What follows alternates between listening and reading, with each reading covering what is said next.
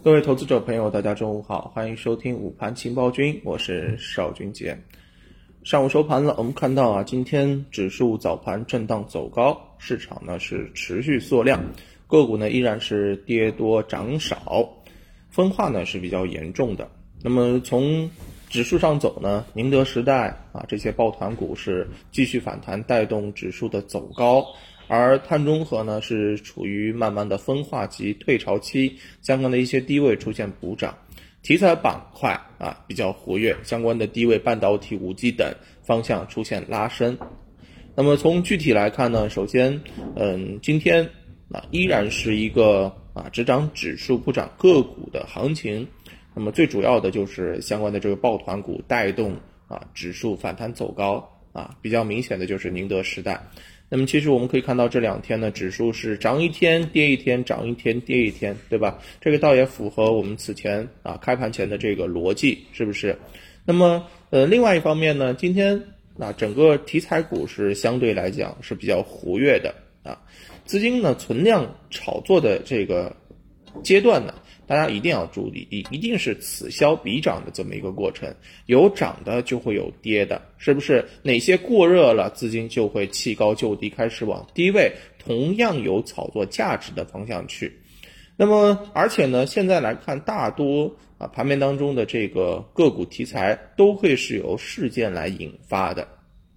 比如说啊，今天上涨的这个半导体板块。半导体板块呢，开盘就强势的拉升，对吧？像这个世兰威啊，率先的这个拉板，然后很多个股啊，前兆光电、长电科技这些啊，纷纷的跟涨。那主要是由于啊，全球半导体芯片持续的短缺，对吧？福特汽车啊，将大幅的削减北美六家工厂的产量，等等等等，是不是？那其实呢，嗯，再加上。嗯，近期半导体板块的消息面利好不断啊。首先是这个全球封测龙头日月光顺势扩张，此后呢又被爆出本轮芯片啊短缺可能会使得一季度全球汽车产量下降百分之十左右啊。然后啊，这个紧随其后的就是半导体巨头预计晶圆产能吃紧到明年年底，对不对？所以价格呢啊调涨非常的明确。所以大家看看啊，从事件的新颖度和想象力方面呢，这些利好啊，基本算是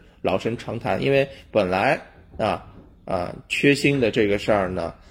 已经是成为了一个常态，而且从去年开始，每隔一段时间就会炒一下冷饭。而从盘面的整个表现上面来看的话呢，啊半导体板块在盘面当中一直是处在相对比较低位的。那么这一回拿出啊来炒作。啊，能激起浪花，我认为还是基于一些原因啊。一个呢，就是从事件啊新闻报道的这个角度啊，对于缺芯的报道很密集啊。那么另外一方面呢，这个板块啊明显的超跌啊，由于今年以来表现十分令人失望，而目前从相关的呃个股业绩上面来看呢，啊由于缺芯反而是得到了一定的保障，对吧？开始有这种资金关注这些低位的品种啊，这就使得这个板块有了一定的这个反弹空间。那么当中呢，我认为，嗯，后面涨呢也应该是局部的去上涨，不可能表现出来啊这个普涨的这种格局。所以精选啊当中的这个方向，我认为还是比较重要的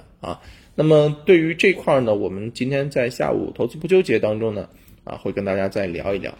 啊，芯片作为啊长期超跌的这个板块，对市场情绪带动是有限的啊，所以呢，只是嗯，今天这种大大盘能反弹延续啊，抱团反而在指数的贡献上面啊是贡献的比较多的啊。对于我们投资者来讲，谁贡献无所谓，只要能让我们赚钱就行了，对不对？所以我们可以看一下，嗯，今天不妨把啊整个芯片板块来作为候选的。啊，备选的这个题材之一啊，准备好后面一旦有表现啊，直接参与就可以了，好吧？那么另外一方面呢，我们在呃上午跟大家讲过啊，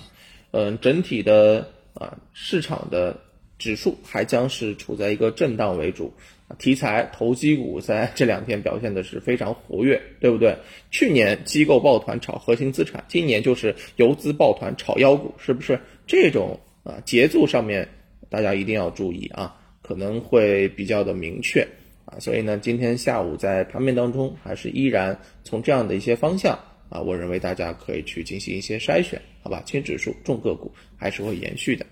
那今天呢，就跟大家聊到这儿啊，我们下午收盘之后再见。